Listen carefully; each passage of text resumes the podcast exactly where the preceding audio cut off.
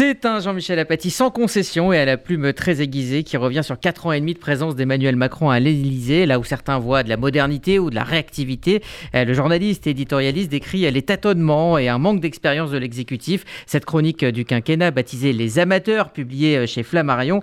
Euh, donc, et nous avons le plaisir d'accueillir Jean-Michel Apathy. Bonjour. Bonjour, merci, de m'accueillir. Eh bien, merci d'être avec nous ce midi sur RCJ. alors, ce titre hein, vient d'une phrase hein, prononcée un soir de, de février 2020 2020 devant les, députés de la majorité. Euh, à la base, il voulait les, les câliner. Euh, Macron dit ceci si les professionnels, ah, c'est ceux qu'on a virés il y a deux ans et demi, que les amateurs, c'est vous, alors soyez fiers d'être amateurs. Et donc, vous allez décrire pendant euh, plus de 270 pages les coulisses de ce quinquennat à travers une enquête et, de nombreuses rencontres. Pourquoi avoir pris ce parti de montrer le verre à moitié vide?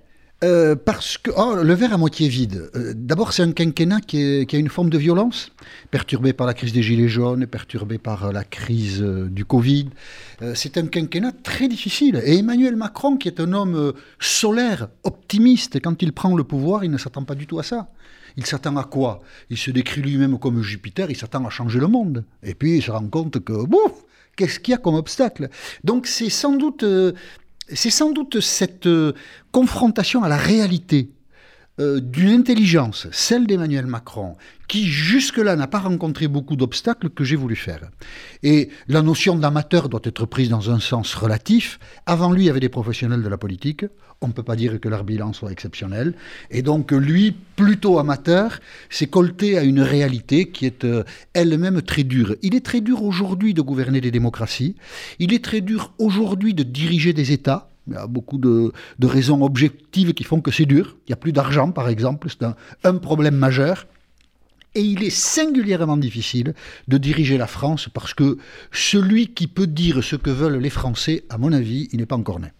Alors, effectivement, vous parlez euh, de ces amateurs euh, et on a un peu aussi euh, l'impression que vous regrettez la politique, j'allais dire, à, l'ancienne. Ah, par exemple, vous, vous, revenez sur les premières images d'Edouard Philippe avec son, avec son sac, à, dos, et vous dites, voilà, ça, ça fait, ça fait amateur. Mais finalement, est-ce que la politique n'a pas besoin d'évoluer? Et puis, vous venez de le dire, ah. les précédents présidents n'ont peut-être pas fait mieux. Il y a eu d'énormes erreurs dans, ah, tous les, les, présidents précédents. non, je ne suis pas nostalgique pour répondre directement à votre question, mais cette photo, vous y faites référence.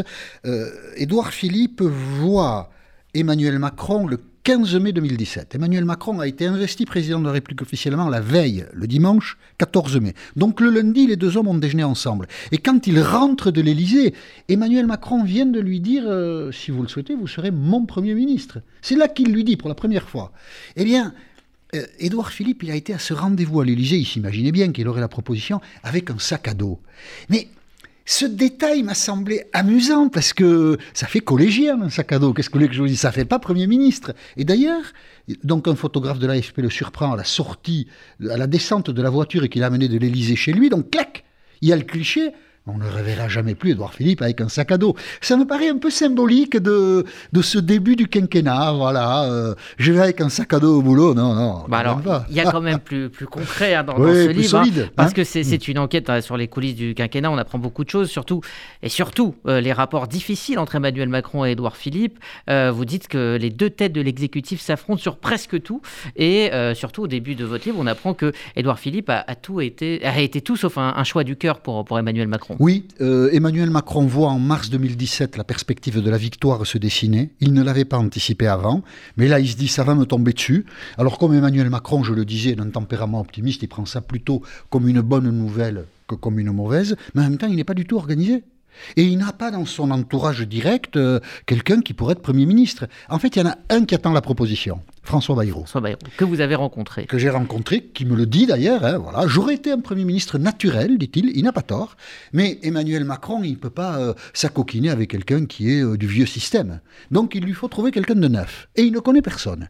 Et c'est celui qui va devenir son directeur de cabinet, ou son secrétaire général adjoint, Alexis Colère, qui lui dit Ah Édouard Philippe, maire du Havre, ça peut faire l'affaire. Et les deux se rencontrent, ils ne se connaissent pas. Ils vont découvrir en marchant qu'ils ont deux caractères totalement opposés. Emmanuel Macron, c'est Belmondo dans le magnifique. Il peut changer tout le temps d'avis, euh, il est là, il est ailleurs, euh, il est heureux, il est souriant, la vie est belle. Édouard Philippe, c'est euh, la rigueur de l'État, voire la tristesse de la vie. Tout est difficile. Et tous les jours, il faut tirer le chariot, c'est très lourd. Et, ce sont ces deux caractères opposés qui vont se rendre compte que, en fait, ils n'ont pas grand-chose à faire ensemble. Sans jamais se rapprocher. non, ils ne feront ni de dîner, ni de... ils n'essaieront pas de devenir amis. Au moins, de ce point de vue, ils ne mentent pas. Mais chaque fois qu'il y a un problème qui se présente, ben, ils l'abordent de manière différente. Et ils ont envie d'y apporter une réponse différente. C'est un attelage très dysfonctionnel. Mais comme Édouard Philippe comprend qu'Emmanuel Macron, c'est un accélérateur de carrière formidable pour lui, eh bien, il avale toutes les couleurs qu'il doit avaler. Et à mon avis, il en a avalé quelques caisses. Hein. Il a de l'estomac, Édouard Philippe. Hein. Mais il est sorti des Matignon populaires. Et voyez ce qu'il est aujourd'hui. Il est euh, un des personnages importants de la scène politique. Alors, justement, on parlera dans un instant de cet exécutif à quatre têtes hein, que vous décrivez et qui est une exception dans la Ve République. Mais euh, je voulais vous faire écouter euh, ce reportage d'Églantine Delalleux, puisque vous parlez des ambitions d'Édouard Philippe. Elle était ce week-end au Havre, on l'écoute. Bon, merci beaucoup. Hein. On était très contents que vous soyez là, que vous ayez découvert le Havre. C'est un Édouard Philippe soulagé, déterminé et marchant d'un pas rapide sur les quais ensoleillés du Havre que nous retrouvons après 1h30 de discours. Devant plus de 3000 personnes, l'ancien Premier ministre a lancé samedi dernier son parti politique baptisé Horizon. À travers cette nouvelle formation politique, Édouard Philippe souhaite être un acteur de la réélection d'Emmanuel Macron en 2022. Alors j'ai dit très très clairement, et je le redis très très clairement, très très clairement, que mon objectif en 2022, c'est de faire en sorte que le président de la République, Emmanuel Macron, soit réélu. Et je dis que cette réélection, elle passera, comme toutes les réélections, par un élargissement et pas par un rétrécissement par l'élargissement de la représentation de cette base électorale. S'il a répété soutenir le président pour l'élection présidentielle, Édouard Philippe souhaite aussi voir plus loin, à court terme les élections législatives, mais aussi à plus long terme avec un discours au parfum d'ambition présidentielle. Il faut voir loin. Parce que si l'on veut véritablement réfléchir à la stratégie du pays à l'horizon 2050, eh ben, il ne faut pas regarder juste devant soi. il ne faut pas regarder juste à côté il faut forcément voir loin. 2027 comme horizon, c'est en tout cas le pari du temps long que nous a expliqué son bras droit Gilles Boyer. Nous pensons que les problèmes qui se posent à la France sont souvent mal posés. Les priorités qui s'imposent dans le débat public sont à notre avis pas celles euh, qui sont les plus importantes quand on raisonne euh, lorsque nos enfants seront des adultes. Euh, donc c'est un petit peu le pari à la fois de la réunion d'aujourd'hui et du nouveau parti Horizon qu'Edouard a créé aujourd'hui. Sur le fond de son discours, Édouard Philippe a mis en avant plusieurs défis auxquels il souhaite s'attaquer, celui de la dette publique, de l'insécurité, de la transition écologique, mais aussi de la réorganisation de l'État, autant de thématiques propres à la droite avec en complément de nombreuses références à Nicolas Sarkozy, Jean-Pierre Raffarin ou encore Valérie Giscard d'Estaing, de lourds donc envoyés à la droite alors que les républicains naviguent à vue sans candidat officielle et dans un contexte où Éric Zemmour attire les militants LR les plus à droite, un élargissement à tribord qui inquiète certains macronistes de l'aile gauche. Dernier détail à ne pas négliger avec Édouard Philippe, ses boutons de manchette, grand passionné de cet accessoire, il avait déclaré les choisir en fonction de l'événement important de sa journée. Pour lancer son parti politique Horizon, ils avaient la forme de bateau en papier. Alors Édouard Philippe aura-t-il le vent en poupe ou boira-t-il la tasse? En attendant, un congrès fondateur aura lieu avant la fin de l'année. Voilà pour ce reportage d'Églantine Delalleux euh, au Havre avec euh, le livre que je viens de lire et ce reportage, euh, eh bien on a du mal à croire Édouard Philippe. Est-ce ah. que vous le voyez mouiller la chemise pour Emmanuel Macron? Oui, je pense qu'il va jouer le jeu. Ah, oui, je pense qu'il n'a pas le choix d'abord. Et puis je pense qu'il a envie de le faire, c'est-à-dire d'essayer à sa place, il ne sera sans doute pas en première ligne lors de la campagne, de faire en sorte qu'Emmanuel Macron soit réélu. Qui d'autre? Il va pas faire la campagne d'Éric Zemmour. Il va pas faire la campagne de Xavier Bertrand ou, de Valérie Pécresse. Donc oui, je crois qu'il est sincère euh, dans son souhait de voir Emmanuel Macron réélu. Je pense qu'Édouard euh, Philippe ne vise pas 2027.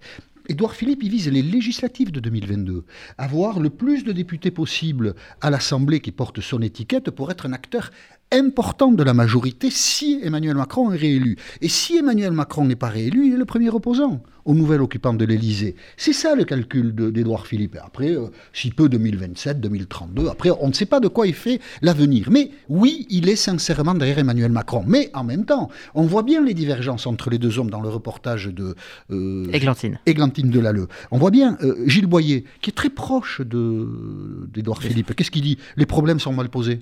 Mais qui pose mal les problèmes? Bah, le pouvoir actuel, les priorités euh, déterminées ne sont pas les bonnes. On voit bien que dans l'entourage d'Edouard Philippe, et donc Edouard Philippe, il y a un regard très critique sur l'action menée. On le voit bien. Ça n'est pas euh, suffisant pour qu'il soit opposant à Emmanuel Macron. Il peut être partenaire d'Emmanuel Macron, mais avec une sensibilité qui est éloignée de celle d'Emmanuel Macron. La politique, c'est toujours une histoire de gens qui travaillent ensemble et qui sont en conflit.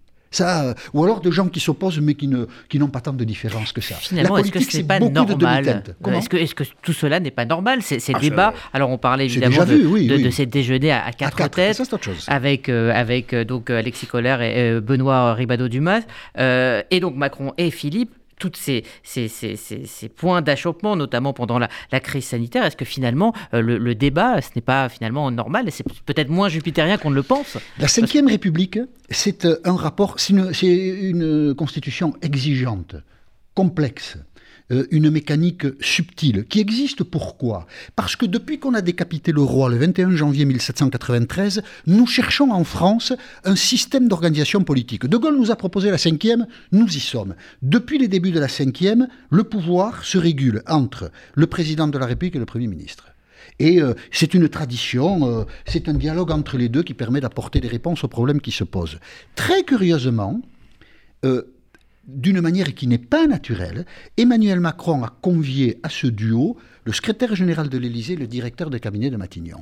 Et chaque semaine, chaque lundi, quatre intelligences se sont penchées sur les problèmes de la France. Quand vous réfléchissez à quatre, vous n'aboutissez pas à la même décision que quand vous réfléchissez à deux. C'est de la mécanique humaine. Et Emmanuel Macron ne l'a pas compris. Et au cours de ces réunions à quatre, il a souvent été mis en minorité à trois contre un. Et Emmanuel Macron en a conçu de la rancœur, des frustrations, ce qui l'a amené ensuite à contrarier son Premier ministre alors que les arbitrages à quatre avaient été arrêtés. Et Édouard Philippe souvent n'a pas compris Emmanuel Macron à cause de ça. C'est la marque de l'amateurisme, elle est là. Et d'ailleurs, quand Jean Castex est nommé à Matignon, il demande une chose à Emmanuel Macron. Tous les deux, on se retrouve. On exclut les collaborateurs. Et ça, c'est la preuve que le choix d'Emmanuel Macron de diriger l'État à quatre pendant trois ans et demi a été d'abord une erreur et ensuite une source de désordre. On apprend également donc euh, que Jean Castex était un vrai choix pour le coup ah euh, d'Emmanuel Macron. Mais justement, pour en revenir à Emmanuel Macron, vous faites un portrait absolument sans concession, euh, même très dur du président. J'ai relevé bouillie infâme, opportunisme, image ah, La bouillie infâme, c'est la réforme des retraites. Oui, alors. c'est pas, pas Emmanuel Macron. alors sur sa personnalité. C'est la réforme des retraites. Page 180, on voit aussi combien son parcours est tissé de hasard et d'opportunisme. Ah Cela suggère que l'homme n'était pas prêt, dans les profondeurs de sa personnalité, de sa psychologie, à exercer la lourde tâche qui consiste à diriger l'État et représenter le peuple. La conquête a été réalisée dans l'immaturité, plaisir du jeu, l'envie de se montrer plus fort que les autres dans une vitesse euh, sidérante. C'est une analyse, euh, davantage qu'une critique, me semble-t-il.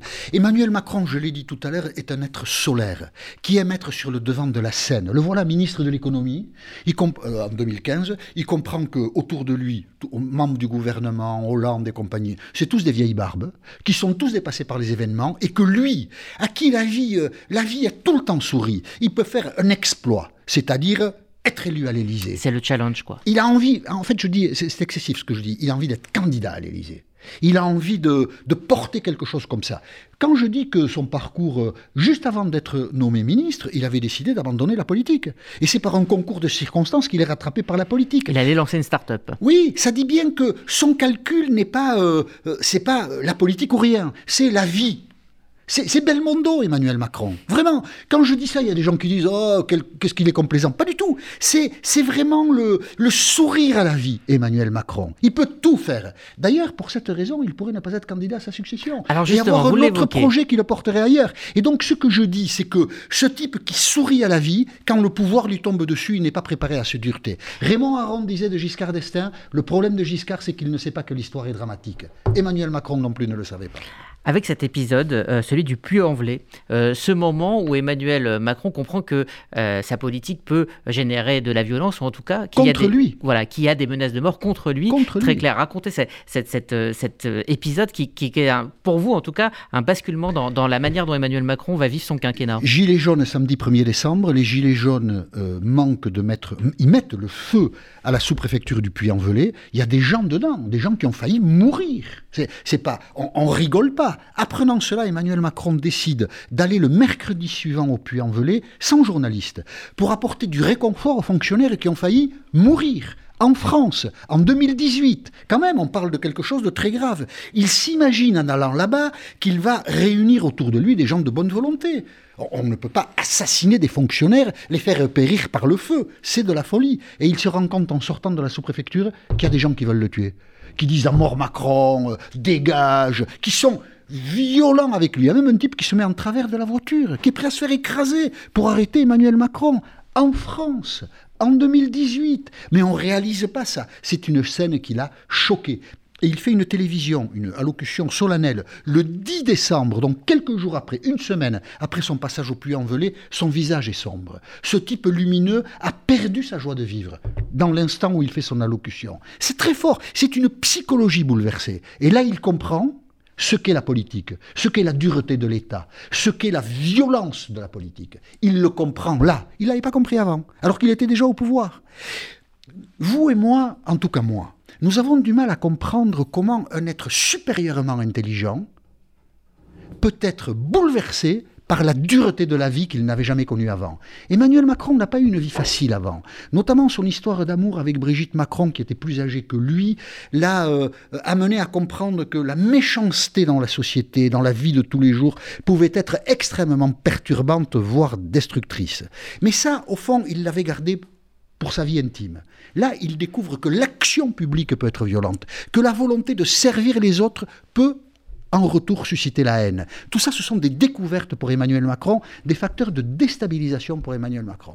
Et donc, euh, euh, le pouvoir est tellement difficile que moi, je n'abandonne pas l'idée qu'il puisse abandonner le pouvoir. Pourtant, euh, tout laisse à penser qu'il prépare. Tout, les journalistes. Qu'il est, bah, qu est, déjà en campagne. Emmanuel Macron. Non, ce qu'il ce fait aujourd'hui, bah, c'est ses déplacements, ses attitudes. Aujourd'hui, il gère. Quand il s'occupe de la sécurité, il gère. Quand il s'occupe. Donc vous êtes de... encore sur cette hypothèse? Euh, je pense que ce n'est pas l'hypothèse la plus probable, et je pense que l'écarter est stupide. Alors, un homme est libre de son destin. Et Emmanuel Macron pourrait, euh, par euh, sentiment d'ingratitude, nous dire merde. Et qu'est-ce qu'on ferait dans ces cas-là? Ah, on serait bien embêté, tiens. Alors, le dernier chapitre euh, du livre euh, s'appelle 2022, La peur qui rôde. Ah, oui. euh, et vous consacrez évidemment euh, ce chapitre à la peur de l'extrême droite, incarnée par Marine Le Pen. Vous revenez sur l'histoire de la, de, la, de la, famille Le Pen. Euh, vous revenez évidemment sur vos, vos, liens avec Éric Zemmour, que vous connaissez depuis une 30 trentaine, trentaine d'années. C'est un ennemi de 30 ans. Oui, effectivement, vous n'êtes jamais euh, vraiment euh, rapproché, mais en tout cas, vous vous êtes côtoyé euh, dans le cadre de, de, de, votre fonction. Et puis, vous revenez aussi sur les attentats islamistes. Je note d'ailleurs que dans votre livre, vous avez oublié l'attentat de l'hypercachère dans toute la liste. Ah, exact, vous avez raison. Et oui, ah, oui. Vous, vous, citez. Eh bien, voyez, vous faites bien de me le dire, parce qu'en faisant la liste, je me disais qu'il ne fallait en oublier aucun. Et je regrette, mais vous avez raison. Je ne l'ai pas mis. Voilà, bon, en tout cas, c'est. Ah non, non, vous êtes euh, le premier à me le faire remarquer. Et... Oui. Alors, cette euh, description de, de, de, la montée d'Éric Zemmour est, est, assez intéressante. Est-ce que euh, vous pensez, d'ailleurs, vous, vous, expliquez comment médiatiquement il a été un, un animal, on s'est d'abord servi de lui avant que, que, que lui se serve de cette notoriété est-ce que là, aujourd'hui, en tant qu'analyste politique éditorialiste, vous pensez euh, que euh, c'est un phénomène médiatique, qu'on est à 7-8 mois de l'élection et que, comme dans toutes les élections, eh bien, les favoris d'hier ne seront pas les, présents au second tour Ou est-ce qu'il a vraiment un rôle à jouer? Est-ce qu'il a déjà même gagné son pari en imposant ses thèmes? Alors, ce n'est pas un phénomène médiatique, c'est un phénomène politique. Le seul message capté par l'opinion publique envoyé par Éric Zemmour, c'est il y a trop d'Arabes en France. Là-dessus, il capitalise beaucoup d'intentions de, vote, parce que pour l'instant, ce sont des intentions de vote. À mon avis, il peut aller très haut. Euh, Éric Zemmour, par son surgissement, a montré combien nous étions fatigués de Marine Le Pen, de la famille Le Pen, combien elle-même était fatiguée de sa vie. Elle est dévitalisée. Ben, elle a plus de ressources. Euh, elle a fait Mais est-ce forcément une bonne nouvelle pour la démocratie? Ah, Je pense qu'on a longtemps réfléchi à, la question comment se débarrasser de Le Pen. La réponse qu'on apporte, c'est Zemmour. Euh, oui, ça, je ne sais pas si c'est très bien. Euh, même je penserais que non. Éric Zemmour met en lumière la faiblesse de la droite, l'absence de leadership, l'absence de projet, de message. De... Donc là, déjà, il y a un énorme gâteau. Sans doute, Éric Zemmour, par une forme de fraîcheur, peut dégeler des abstentionnistes. Sans doute, Éric Zemmour, par un extrémisme, peut attirer des électeurs de Jean-Luc Mélenchon. Il y a toujours de la, de la porosité entre ces électorats et sans doute Éric Zemmour peut arriver assez facilement dans les intentions de vote à 20% des voix.